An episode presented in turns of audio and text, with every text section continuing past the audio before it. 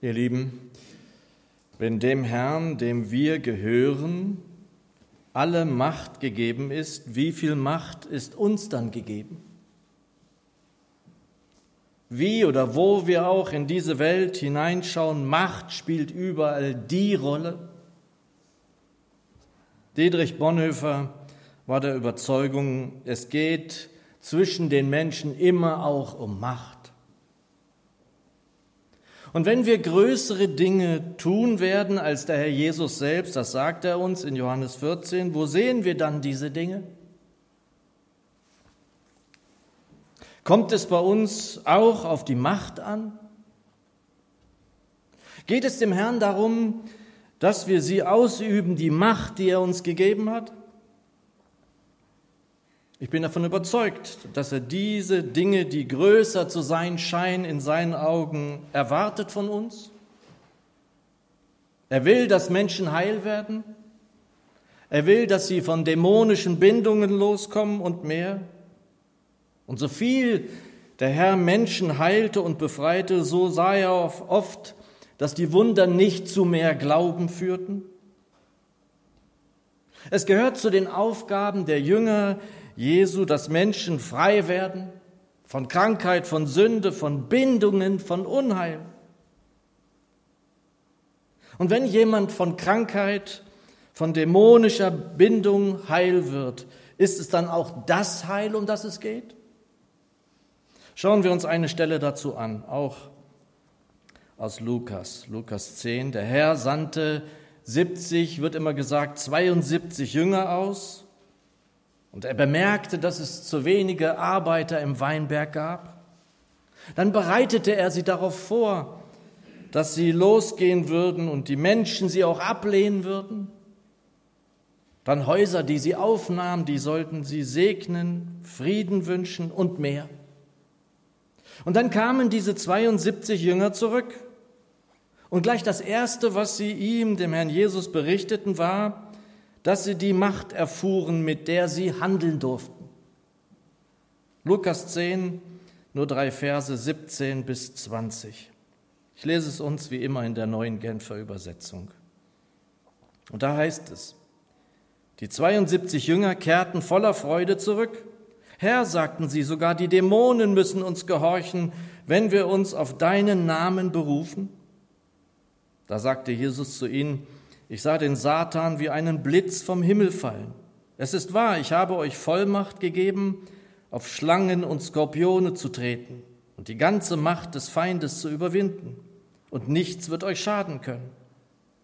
Doch nicht darüber sollt ihr euch freuen, dass euch die Geister gehorchen. Freut euch vielmehr, dass eure Namen im Himmel aufgeschrieben sind. Herr, danke, dass du da bist. Das haben wir vorhin schon gehört, es ist uns eine Freude. Du bist hier, durch deinen Geist lebst du unter uns und du willst uns leiten, du willst uns führen, du willst uns berühren. So segne uns dein Wort. Amen. Viele Menschen denken, Gott ist Gott, wenn sie das denken, aber wenn er, wenn es ihn wirklich gibt, dann ist er nicht hier, sondern weit, weit entfernt. Dass er mächtig sein und unendliche Kraft haben wird, ist denen, die das irgendwie glauben, irgendwie auch klar, nicht wahr? Aber dass die Macht, die er hat, auch hier in seinen Kindern ebenso zu finden ist, glauben wie viele? Der Herr Jesus, so sagt uns die Bibel, hat alles an Macht vom Vater erhalten. Matthäus 28, Vers 18. Mir ist alle Gewalt gegeben im Himmel und auf Erden. Und darauf sagt er dann das Bekannte, darum geht hin und machet alle Völker zu Jüngern und taufet sie auf den Namen des Vaters und des Sohnes und des Heiligen Geistes. Und da ist es natürlich wirklich eine Freude für uns als Gemeinde. Am 9. Juli ist es also endlich wieder so weit, dass wir auch Taufe haben. Drei haben sich bis jetzt bei uns entschieden, Reinhard hat es gesagt, es ist noch Raum für mehr Meldung. Weiter am Schluss des Matthäusevangeliums sagt dann der Herr, und siehe, ich bin bei euch alle Tage bis an das Ende der Welt. Also ihm ist alle Macht gegeben, Nicht nur im Himmel, sondern auch hier auf Erden. Und er ist bei uns. Aber wie? Wo ist er dann? Seine Macht also wird ebenso in seinen Kindern sein. Alle Macht. Und es ist so, dass das in mir, wenn ich das höre, wenn ich das bedenke, immer irgendwas in Bewegung setzt. Wir wissen, dass er uns nicht allein gelassen hat. Er hat uns nicht verwaist zurückgelassen. Seine Kinder, er hat den Geist gesandt. Und er will, dass seine Kinder des Lichts in seiner Weise wirken, so wie er es getan hat, als er hier war. Mindestens so, sagt er ja, dass wir sogar Größeres tun werden. Also wir sollen sozusagen unsere Muskeln spielen lassen, unsere geistlichen Muskeln, schaut mal, was wir können. So wie die 72 Jünger, die er geschickt hat, und dann kamen sie zurück und sagten, Herr, sagten sie, sogar die Dämonen müssen uns gehorchen, wenn wir uns auf deinen Namen berufen. Und das mit diesem auf den Namen berufen klingt gut, aber für mich zu schwach. Die Menge Bibel zum Beispiel übersetzt genauer, Herr, auch die bösen Geister sind uns Kraft deines Namens gehorsam. Da kam mir dann in der Vorbereitung, wie so oft, ein Lied in den Sinn, das wir immer auch mal singen. Macht, Kraft, Sieg und Frieden ist im Namen Jesu. Macht, Kraft, Sieg das sind ja schon eindeutige Hinweise auch darauf, dass die Welt der Finsternis, die wir in dieser Welt auch sehen können, vor diesem Namen zittert, denn er ist das Licht. Die Elberfelder übersetzt in Vers 17, die 70 aber kehrten mit Freuden zurück und sprachen, Herr, auch die Dämonen sind uns untertan in deinem Namen. Und wie ihr wisst, kann ich durch den Evangelistendienst, den ich tun durfte bis jetzt, auch davon Zeugnis geben. Als ich das mal erlebte zum ersten Mal, da zitterte ich ebenso. Es war allein dieser Name unseres Herrn Jesus, der Dämonen zu kleinen Hündchen machten, die zuvor uns auslachten. Manchmal hört man, wie so hochfeierlich eine Person oder eine Sache getauft wird. Ich taufe dich auf den Namen, also ein Schiff zum Beispiel. Und ihr, die ihr am 9. Juli, zwei sind hier, getauft werdet, ebenso. Ihr werdet auf einen Namen getauft, aber ihr habt doch schon einen Namen. Ihr werdet im Namen des Vaters und des Sohnes und des Heiligen Geistes getauft, aber auf den Namen Jesus. In Apostelgeschichte 2 predigt Petrus. Er predigt vor den Menschen, die da sind, die da stehen. Und da heißt es so eine wichtige Stelle. Es ging ihnen ein Stich durchs Herz. Was ist das denn? Muss man da Angst vor haben? Nein. Es ist der beste Stich ins Herz, den es überhaupt gibt, wenn der Geist, den wir hier drin tragen, mit dem Geist Gottes in Berührung kommt. Wenn wir vom Geist Gottes berührt werden. Und dann fragten sie Petrus und die übrigen Apostel, was sollen wir tun, ihr Brüder? Petrus aber sagte zu ihnen, tut Buße und jeder von euch lasse sich taufen auf den Namen Jesu Christi. Zur Vergebung eurer Sünden, so werdet ihr die Gabe des Heiligen Geistes empfangen. Damit wisst ihr alles, um was es geht. Ihr werdet also getauft werden und wie es dann an anderer Stelle in 2. Korinther 5 heißt, und dadurch ein neues Geschöpf. Das Alte ist vergangen, siehe, es ist neu geworden. Der Vater des Lichts in den Himmeln sieht euch dann also als neue Geschöpfe an.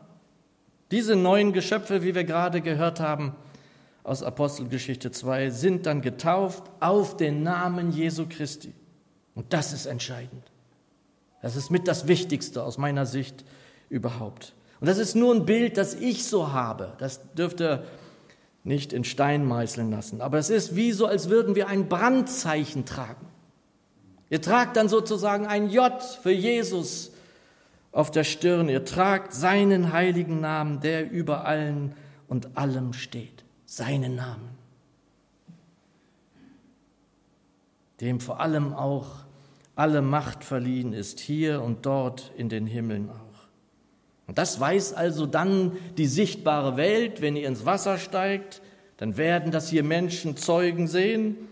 Und die unsichtbare Welt, in der auch die Finsternis wirkt, die weiß das schon längst. Die hat auch was dagegen. Deswegen müssen wir euch unter Schutz stellen. Es ist der Name, jener Name Jesus, der euch verändern wird durch den Geist, der in euch wohnt, dass ihr mehr und mehr in sein Bild verwandelt werdet. Ihr tragt seinen Namen. Und was das für ein Name ist, können wir zum Beispiel in Philippa 2 lesen. Daher hat Gott ihn auch über die Maßen erhöht und ihm den Namen verliehen, der jedem anderen Namen überlegen ist. Damit im Namen Jesu, in Klammern Menge Bibel, beim Namen Jesus sich jedes Knie all derer beugen, die im Himmel und auf der Erde und unter der Erde sind. So wird's kommen.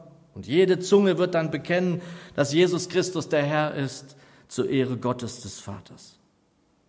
Das dürft ihr wissen dass ihr diesen Namen tragt, von dem wir hier hören. Den Namen, der allen anderen Namen überlegen ist.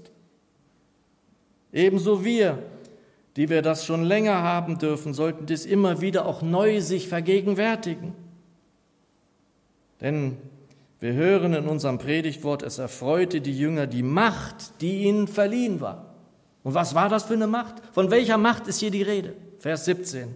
Herr, auch die bösen Geister sind uns Kraft deines Namens gehorsam. Und ich kann das einfach nur immer wieder sagen, das müssen wir wissen. Da sind Menschen, die Jahrzehnte gequält werden von Geistern, die sie bewusst oder unbewusst, so dichtete es schon Goethe im Faust, riefen und nicht mehr loswerden. Mir sind viele solcher Menschen begegnet. Und ich es dann selbst sehen durfte, dass dem Namen Jesus diese Macht gegeben ist, sie zu befreien. Da könnten dann einige denken in der Gemeinde Jesu, na, damit habe ich nichts zu tun, also muss ich mich auch damit nicht befassen. Aber der Herr hat uns den Jüngern diesen Auftrag gegeben. Das müssen wir tun. Und da gibt es, wir sind ja Teil eines Bundes, Schwestern und Brüder, die diesen Dienst tun. Das sind keine Exorzisten. Das ist Quatsch, aber es ist eben immer noch Wirklichkeit. Und vermutlich gibt es, da es ja weit mehr Menschen als zur Zeit Jesu in dieser Welt gibt, auch deutlich mehr Menschen, die derart belastet sind. Wir sollten das also als Gemeinde Jesu nicht wegschieben. Nein, wir müssen davon wissen. Und gleichsam für jeden von uns, der Name Jesus hat Macht, aus meiner Sicht wie nichts anderes auf diesem blauen Planeten. Und wenn du, auch wenn ich mich wiederhole, das muss ich euch immer wieder sagen, wenn du irgendwie in Gefahr gerätst, wenn du in Not bist, wenn du in einer aussichtslosen Situation steckst oder furchtbar angegriffen wird, das kennen Geschwister von uns, wenn du den Eindruck bekommst, du kannst nicht mal mehr beten, das ist übrigens etwas, dass es Menschen gibt, die ja nicht mehr beten können. Sie können das nicht mehr. Sie haben es verlernt. Und das ist das, was der Feind, der Satan will von uns. Und das kann auch uns passieren, die wir ihm folgen. Du denkst, du kannst nicht beten, es kommt kein Wort mehr über deine Lippen. Dann nenne immer in jeder Situation den Namen, der über allen Namen steht, Jesus. Vergiss das nicht. Er wird das auch nicht überhören, wie und auf welche Form und Weise du es jemals sagst. Und nennst du ihn den höchsten Namen, dann wisse, da zittern alle anderen, da zittern die Dämonen, der Satan selbst und alle finstern Mächte. Das ist die Wahrheit, ich habe es erlebt. Verse 18 und 19, da sagte Jesus zu ihnen, ich sah den Satan wie einen Blitz vom Himmel fallen. Das hat er gesagt, weil er es weil er die Welt mit erschaffen hat. Das hat er gesehen. Und es ist wahr, ich habe euch Vollmacht gegeben, auf Schlangen und Skorpione zu treten und die ganze Macht des Feindes zu überwinden und nichts wird euch schaden können. Hier steht die ganze Macht, die ganze Macht des Feindes überwinden. Luther übersetzt über alle Gewalt des Feindes. Und die genaue Menge Bibel und Macht über das ganze Heer des Widersachers. Diese Macht ist uns gegeben.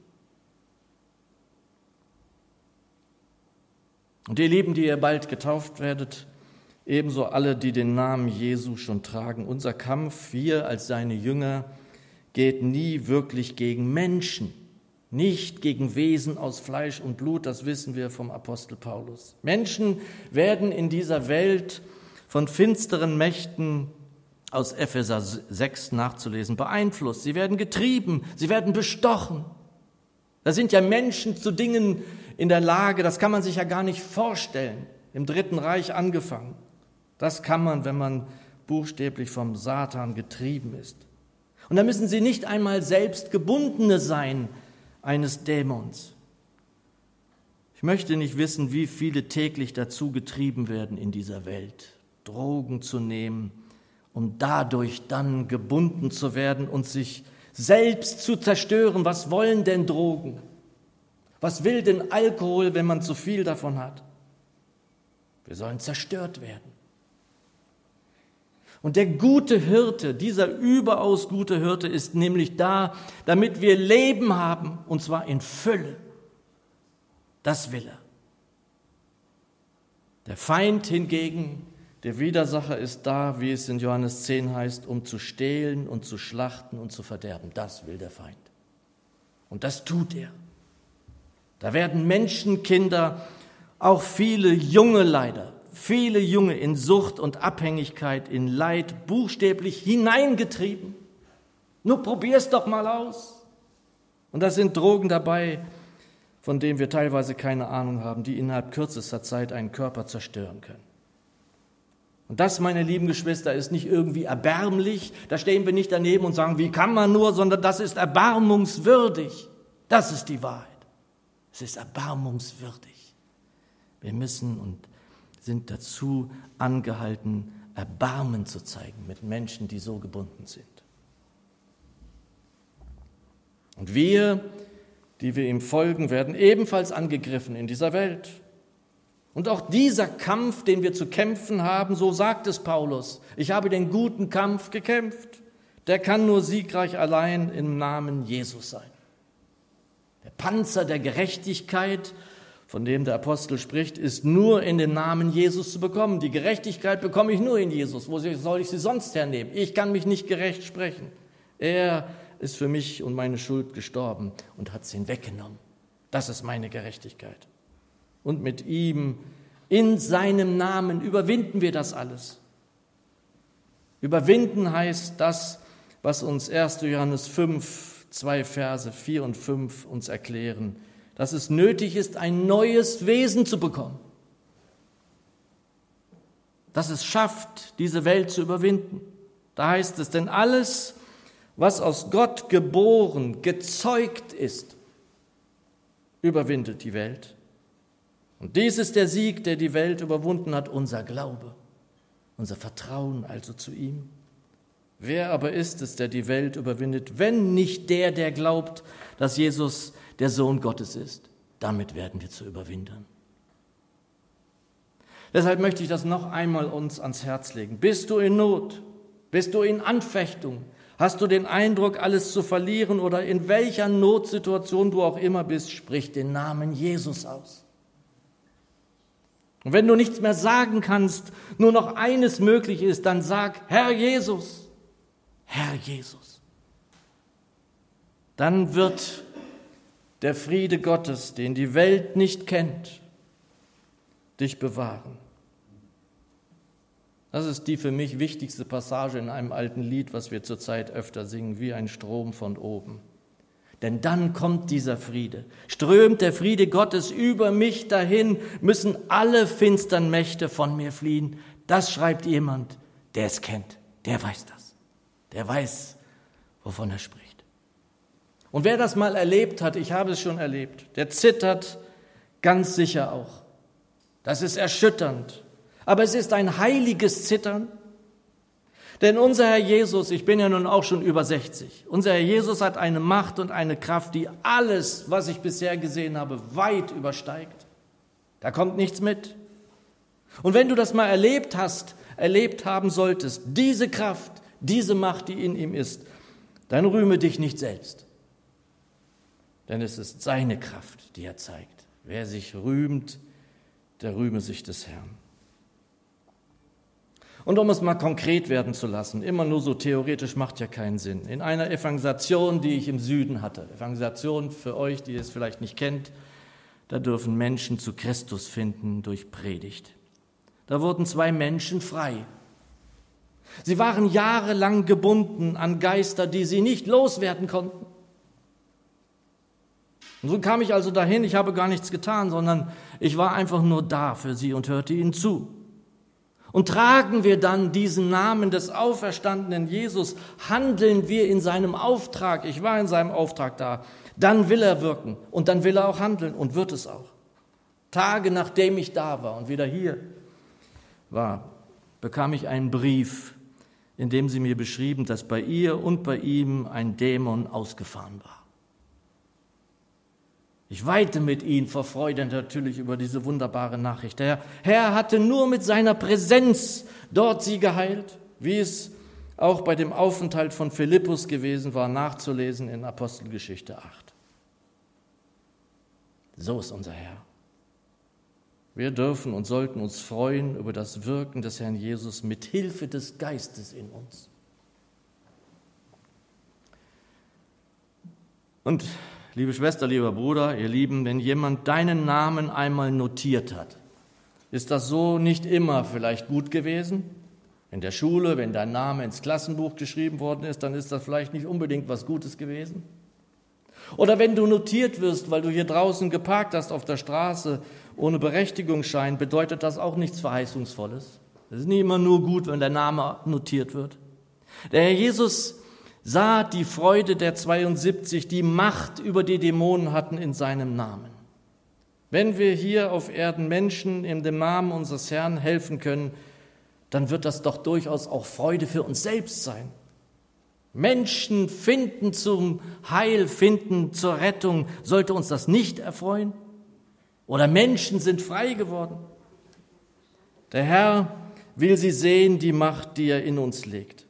Denn es ist allein, wie wir es auch vorhin gesungen haben, haben die Macht der Liebe. Und ja, wir dürfen uns auch freuen. Wir dürfen uns sehr darüber freuen.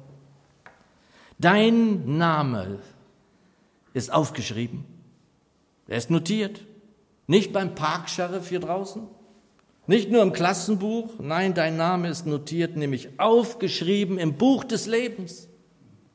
Darüber darfst du dich, wenn es soweit ist, ewig freuen. Und so lese ich uns den letzten Vers, Vers 20, und damit will ich schließen. Der Herr Jesus sagt, doch nicht darüber sollt ihr euch freuen, dass euch die Geister gehorchen. Freut euch vielmehr, dass eure Namen im Himmel aufgeschrieben sind. Amen.